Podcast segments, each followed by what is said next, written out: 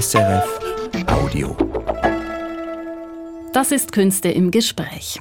Jeden Samstag gibt's hier als Bonus zum Podcast Kulturkompakt eine Episode Künste im Gespräch.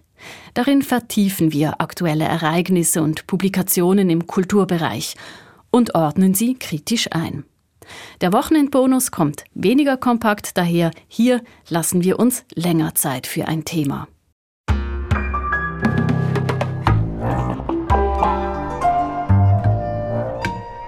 Künste im Gespräch. Herzlich willkommen dazu. Ein Meister der fotografischen Erzählung ist der international bekannte kanadische Künstler Jeff Wall. Seine Werke sind geprägt vom Film und sie sind derzeit in der Fondation Baylor in Rien zu sehen.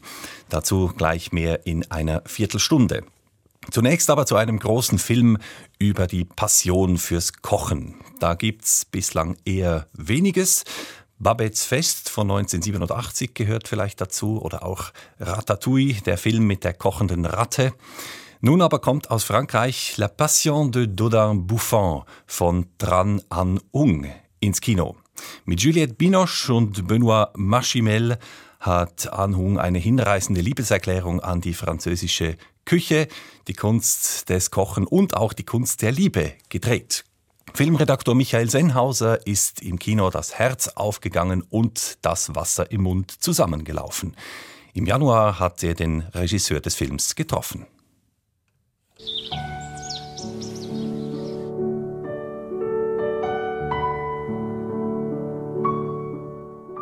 (1885). Die Morgensonne hat den Garten des französischen Landschlosses noch nicht erreicht, aber die von Juliette Binoche gespielte Eugenie holt bereits Kräuter und schneidet zwei Salatköpfe dicht über der Erde ab.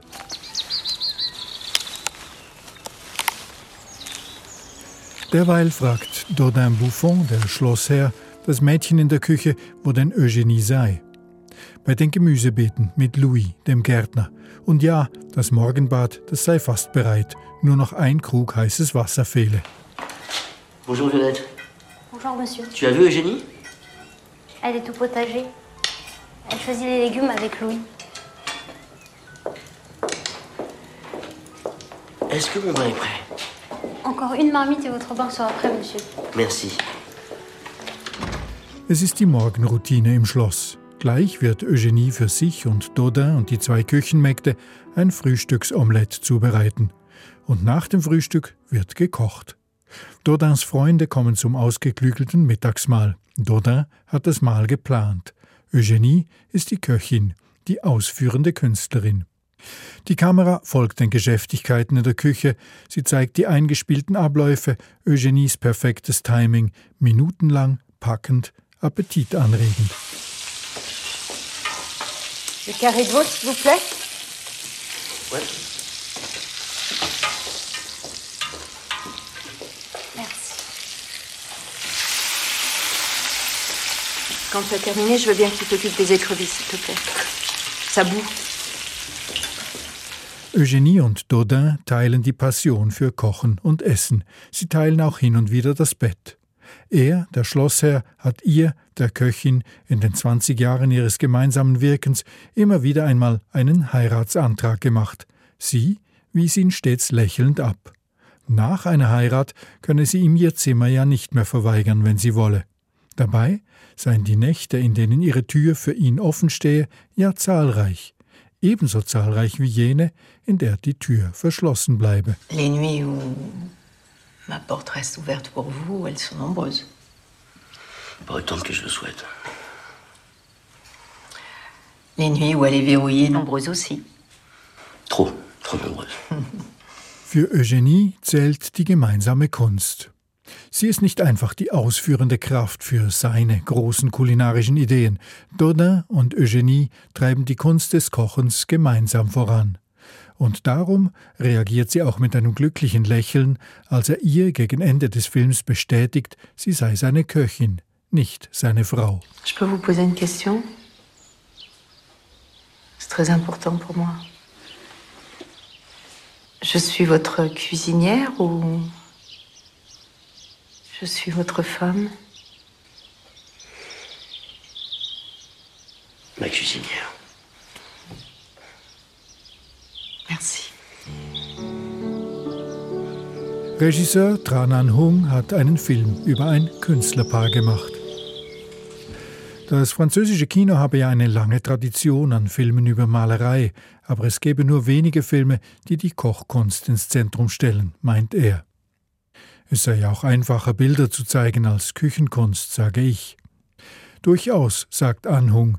Allerdings wäre es für ihn schwieriger, einen Film über die Malerei zu machen, mit einem Schauspieler, der nicht malen könne. Da müsse man dann immer die Hände eines anderen filmen und das kunstvoll in die Sequenz montieren. Oui, tout à fait. Mais moi, je dirais que c'est plus difficile de faire un film sur la peinture, surtout quand on a un acteur et qu'il prétend peindre alors qu'il ne sait pas peindre et qu'il fallait prendre la main d'un autre peintre pour, pour le faire. Donc pour moi, ça sent un peu l'artifice. Bei einem Film über die kulinarische Kunst dagegen, da könne er wirklich zeigen, wie die Gerichte entstünden. Alors qu'un film sur la sur l'art culinaire, on peut vraiment voir les, les plats se préparer réellement sur le, à l'image. Er habe darum darauf bestanden, dass alles echt sei, nicht so wie bei der Werbefotografie, bei der die Foodstylisten mit ungenießbaren Materialien appetitliche Dinge simulierten. Ce qui fait que pour ce film, j'ai insisté pour que tout soit vrai. On n'a pas, par exemple, travaillé avec un, un, styliste culinaire qui souvent utilise des produits qui ne sont pas mangeables et pour rendre la, la nourriture belle. Et moi, je, je ne voulais pas de ça. Das sei auch für sein Drehteam völlig neu gewesen, gerade für jene, die schon bei anderen Küchenfilmen mitgewirkt hätten. Auf seinem Set, erzählt Anhung, hätten sie gemeinsam jeden Abend alles gegessen, was tagsüber vor der Kamera gekocht worden sei. Ce qui fait que même pour l'équipe, certains ont déjà travaillé sur des films avec la nourriture. C'est vraiment la première fois dans leur carrière où tout était vrai sur le plateau, ce qui fait que après la journée de, tournage, tout ce qu'on a cuisiné pour, le film, eh bien l'équipe le mangeait euh, pour le dîner. Alle Gerichte des Films hat der Sternekoch Pierre Gagnère entworfen und Probe gekocht. Am Set hat dann Michel Nave das Kochen übernommen, beziehungsweise die Instruktion von Juliette Binoche. Filmemachen bedeutet für ihn als Regisseur einen Standpunkt zu haben, sagt Anhung. Darum setzt er auch nie mehrere Kameras gleichzeitig ein, wie es sonst für solche Szenen üblich sei. Non, pas du tout. Je n'utilise qu'une seule caméra, oui, pour, pour tourner les films, parce que pour moi, faire des films, c'est avoir un point de vue. Le fait de placer plusieurs caméras, par exemple, pour tourner une scène, ça n'a pas de sens pour moi. Tran Anh Hung ist ein Filmemacher mit einer klaren Vision. Für ihn ist das Essen keine Metapher, sondern ein Teil des Lebens und der menschlichen Kultur und das Kochen für sich und für andere damit auch eine Form des Zusammenlebens. Die von Juliette Binoche gespielte Eugenie habe insofern eigentlich die gleiche Haltung wie er, sage ich. Ja, Eugenie sei eine Frau mit einer klaren Vorstellung für ihr Leben, darum wolle sie auch Dodin nicht heiraten. Oui, tout à fait. C'est-à-dire que c'est une, une femme qui, qui, a une vision très claire de sa vie. C'est pour ça qu'elle n'a jamais accepté de, de, se marier avec, euh, avec Dodin. Et cette distance qu'elle met entre elle et lui crée vraiment la beauté de leur relation et aussi la pérennité, parce qu'elle a su entretenir le désir de Dodin. Diese von ihr geforderte Distanz verbindet die beiden letztlich. Dodin bleibe Eugénie gegenüber nur die stetige Aufmerksamkeit. Et Dodin, face à une femme aussi forte, n'a qu'une seule attitude, c'est être attentif à elle et à, de l'écouter, de voilà. Et, et ça, ça rend son personnage extrêmement émouvant. Das sei es eigentlich, was er mit diesem Film sagen wolle, meint Anhung. Wer aufmerksam bleibt, um für die anderen ein besserer Mensch zu werden, wie Dodin für Eugénie, der erreicht in seinen Beziehungen eine spirituelle Qualität. Et donc, euh, ce que je dis à travers le film, c'est que euh, si on est euh, si on, on, on, comment dire, on fait un travail sur soi pour devenir un meilleur être humain, euh, les relations entre, en, entre les, les gens euh, auront une qualité, voilà, une beauté, comment dire, une qualité spirituelle qui est assez admirable. Et c'est ça que je voudrais montrer dans le film. Im Prinzip sei Dodin, der sich die Gerichte ausdenkt, einem Komponisten vergleichbar, sage ich. Eugenie wäre dann die ausführende Solokünstlerin. Damit ist Anhung einverstanden. Das passe auch kochhistorisch. Zum Ende des 19. Jahrhunderts habe es nämlich noch keine präzisen Kochrezepte gegeben. Was Dodin entwerfe, das seien weniger Rezepte, wie wir es heute verstehen, sondern eher Gedichte, die ein Geschmackserlebnis evozieren, und nur eine große Köchin oder ein großer Koch könne die dann auch realisieren. C'est-à-dire que à l'époque, les, les recettes ne sont pas des recettes précises comme aujourd'hui. Où on donne la quantité des choses. Donc euh, une recette, c'est un peu comme un poème, on évoque la, le goût et donc il faut vraiment une très euh, grande cuisinière ou cuisinier pour pouvoir deviner les proportions et, et, et en sortir le, le plat comme il faut. Voilà. Wenn die wunderbaren Szenen großer Vertrautheit und Zuneigung zwischen Juliette Binoche und Benoît Magimel das Herz dieses Films ausmachen, dann sind andere, etwa jene, in denen Dodin mit seinen Gourmet-Freunden am Tisch fröhlich die Geschichte der Kochkunst und ihre Helden diskutieren, so etwas wie die kulturelle Seele dieser Passion de Dodin Buffon. Für Anhung ist es wichtig, dass der Film genau in diesem Zeitraum gegen Ende des 19. Jahrhunderts spielt, in der Auguste Escoffier auftaucht, der Begründer der modernen Küche.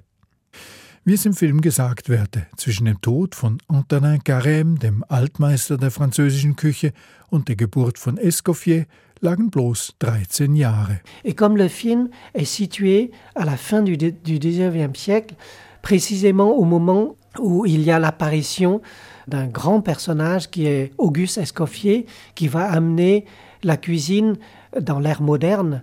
Et euh, il y a une phrase dans le film qui dit Il n'y a que 13 années qui séparent la mort d'Antonin Carême, qui est considéré comme un ancêtre de la cuisine française. Il n'y a que 13 années qui séparent de sa, mort et la naissance d'Auguste Escoffier. Der Film heißt La Passion de Dodin Buffon und das hat schon seine Richtigkeit, auch wenn erzählerisch seine Liebe zu Eugenie und seine Liebe zur Kochkunst manchmal wie zwei Leidenschaften erscheinen. In Eugenie sind sie vereint. Sie ist seine große Liebe und sie realisiert in der Küche Tag für Tag den perfekten Ausdruck dafür. Darum wird der Film auch wunderbar tragikomisch, als Eugenie krank wird, denn nun will Dodin für sie kochen. Er muss etwas erfinden, um sie zu überraschen, und er muss das auch in der Küche praktisch umsetzen.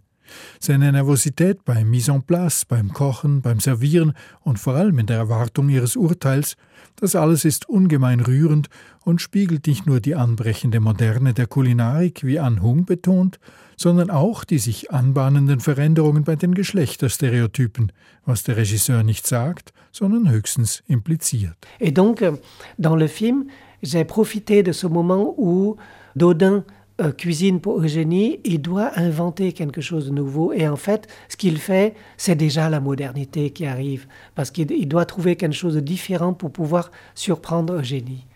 Tranan Hungs Film La Passion de Dodin Buffon ist keine pompöse Feier der Haute Cuisine und schon gar nicht die Lobpreisung eines Künstlergenies.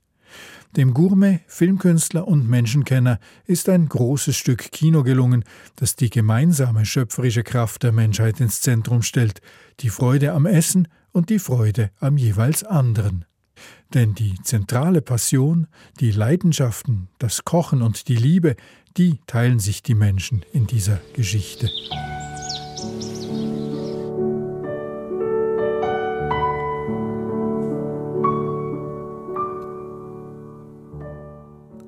Ein Beitrag von Filmredaktor Michael Senhauser. La Passion de Dodin Buffon ist ab heute im Kino zu sehen. Fotografie ist keine Kunst. Diese Ansicht war bis in die 1970er Jahre hinein weit verbreitet, auch in Museen. Einer, der entscheidend dazu beigetragen hat, dass Fotografie als Kunst wahrgenommen wird, das ist der Kanadier Jeff Wall. Die Fondation Bayerler in Rien widmet ihm aktuell eine große Ausstellung. Es ist erst das zweite Mal, dass dort die Retrospektive eines Fotografen gezeigt wird.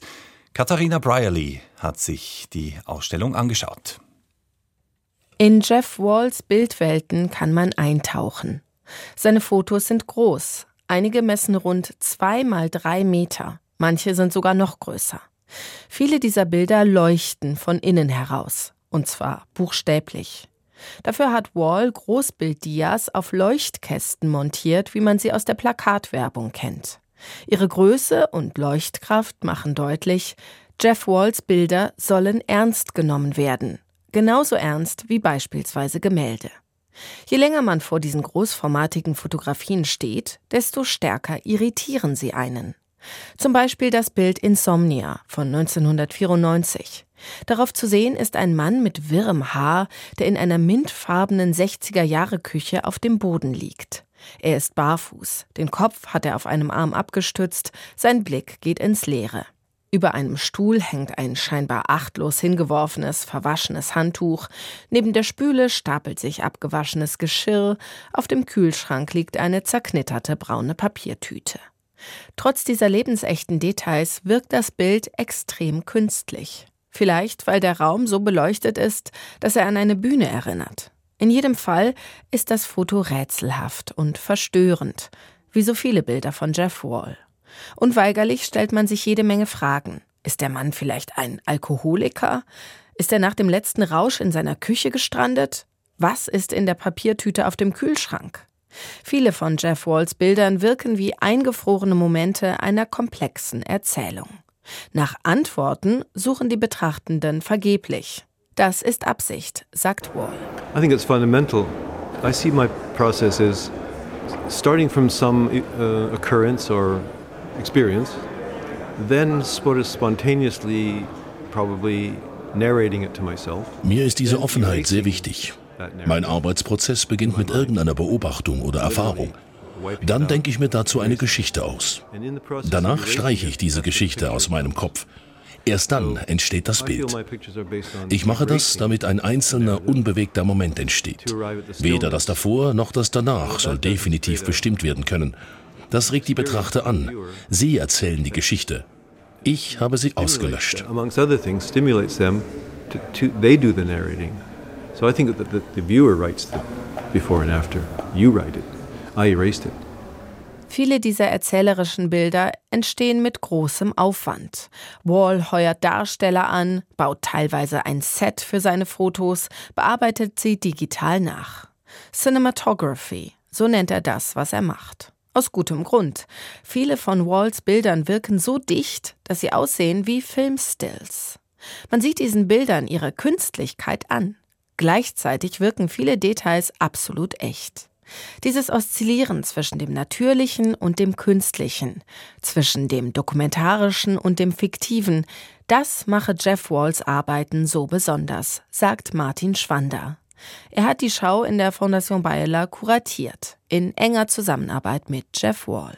Sein Verständnis des fotografischen Bildes, das eben nicht sich reduzieren lässt auf ein Art Schnappschuss, auf ein Wirklichkeitsfragment, dass er diese Vorstellung ja unendlich erweitert hat, indem er eben sich eine Freiheit genommen hat, wie sie eben zum Beispiel Filmregisseure haben. Jeff Wall ist 1946 im kanadischen Vancouver geboren. Mitte der 1970er Jahre veröffentlichte er seine ersten Fotografien als Künstler. Und tatsächlich war er dabei von Anfang an stark von Filmen beeinflusst. Well, you know, I was in the generation that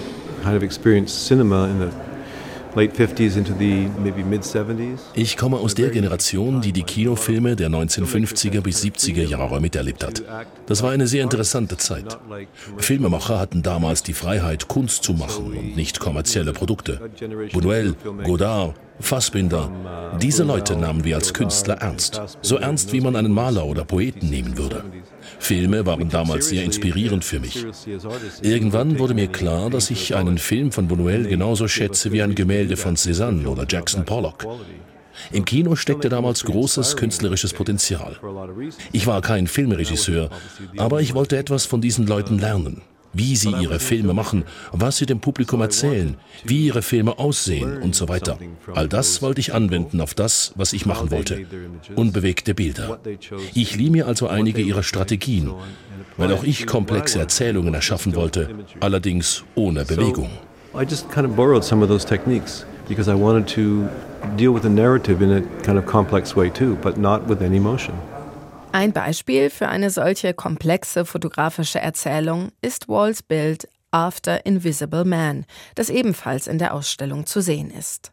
Bei dieser Arbeit hat sich Jeff Wall von einer Erzählung inspirieren lassen, nämlich vom 1952 erschienenen Roman Invisible Man des US-amerikanischen Autors Ralph Ellison. Die Geschichte handelt von einem namenlosen schwarzen Protagonisten, der sich selbst für unsichtbar hält. Er lebt in einem Kellerraum, der von exakt 1369 Glühbirnen beleuchtet wird. Jeff Wall hat sich dieses Kellerversteck vorgestellt und es akribisch nachgebaut. Mit 50er-Jahre-Möbeln, Fotografien an den Wänden, alten Teppichen, jeder Menge Kleinkram und einer Landschaft aus hunderten Glühbirnen, die von der Decke hängen. Bilder wie dieses haben Wall den Ruf eingebracht, seine Kunst bis ins kleinste Detail zu kontrollieren. Wall widerspricht. Most artists do like to control what they do, so I don't think I'm all that different from the others. Die meisten Künstler wollen doch kontrollieren, was sie tun. Ich glaube, da unterscheide ich mich nicht so sehr von allen anderen. Ich kontrolliere das, von dem ich glaube, dass es kontrolliert werden muss. Was nicht kontrolliert werden muss oder nicht kontrolliert werden kann, damit muss ich irgendwie umgehen. Als ich zum Beispiel das Bild vom Invisible Man in seinem Raum gemacht habe, musste ich den Raum bauen. Den gab es ja nicht. Ich musste ihn bis zu dem Grad genau herstellen, wie ich es für nötig befand, nämlich so genau wie nur irgend möglich. Ich baute also mit Hilfe von anderen diesen Raum, Inch für Inch, genau so, wie ich ihn haben wollte. Aber als dann der Mann im Raum war und ich versuchte mir vorzustellen, was er da genau machen würde, konnte ich das nicht wirklich kontrollieren. Man kann eine Person nicht einfach so kontrollieren. Deshalb improvisierte ich mit ihm. Auch als ich den Raum baute, passierten alle möglichen unvorhergesehenen Dinge. Einmal lief eine Flüssigkeit aus, ein anderes Mal stellte jemand seine Tasche irgendwo ab. Ich ließ diese Sachen so, wie sie waren. Denn so ist das Leben. Es geht also nicht wirklich darum, ob ich etwas kontrolliere oder nicht. Es geht um Abstufungen von Kontrolle, die sehr nuanciert sind. Das fand ich faszinierend an dem Bild. Ich hatte es bis ins kleinste Detail gebaut, aber als ich dann anfing, darin zu arbeiten, veränderte es sich ziemlich stark.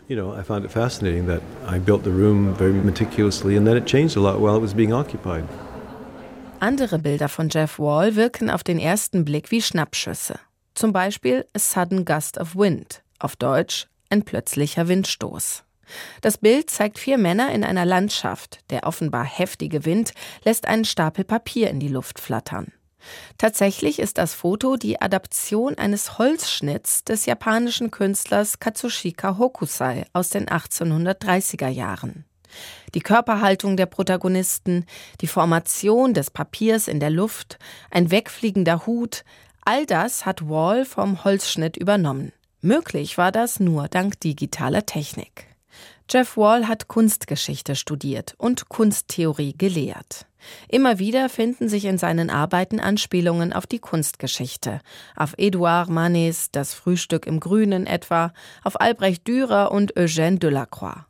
Aber nicht nur Literatur und Kunst sind Inspirationsquellen für Wall, sondern vor allem Dinge, die er im Alltag beobachtet, sagt Kurator Martin Schwander sehr oft unbewusst im ersten Moment poppt etwas auf, das irgendwie für ihn zu einer Bildidee werden könnte.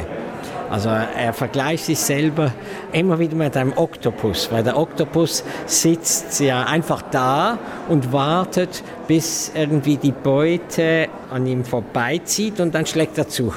Allerdings schlägt Wall nicht direkt zu, sondern zeitversetzt. Wenn er etwas entdeckt, das ihn interessiert, stellt er es für ein Foto nach. Und zwar mit einer Ernsthaftigkeit, die fast schon absurd wirkt. Im Katalog zur Ausstellung beschreibt er, wie er einmal einen jungen Mann beobachtete, der den Boden einer Einrichtung für Bedürftige wischte. Ihm sei die gelassene Zufriedenheit des Mannes aufgefallen, schreibt Wall. Also engagierte er einen jungen Mann dafür, in einem Raum den Boden zu wischen, mehrere Abende lang. So lange, bis Wall den Gesichtsausdruck eingefangen hatte, der ihm vorschwebte. Wieso tut er das? I want those pictures to be as convincing as a real snapshot. Ich möchte, dass diese dokumentarisch wirkenden Bilder so überzeugend wie möglich aussehen. Wie ein Schnappschuss. Ein Grund, weshalb ich keine echten Schnappschüsse mache, ist, weil ich unter diesen Bedingungen nicht die fotografische Qualität erzeugen kann, die mir vorschwebt. Zumindest wäre das extrem schwierig. Der andere Grund ist, ich will keine Schnappschüsse machen. Das ist einfach nicht meine Natur. Wenn das Bild am Ende plausibel aussieht, dann hat es etwas Exaktes. Es ist mir egal, ob die Leute am Ende denken, dass es inszeniert ist oder dass es wirklich passiert ist. Ich glaube, das macht keinen Unterschied.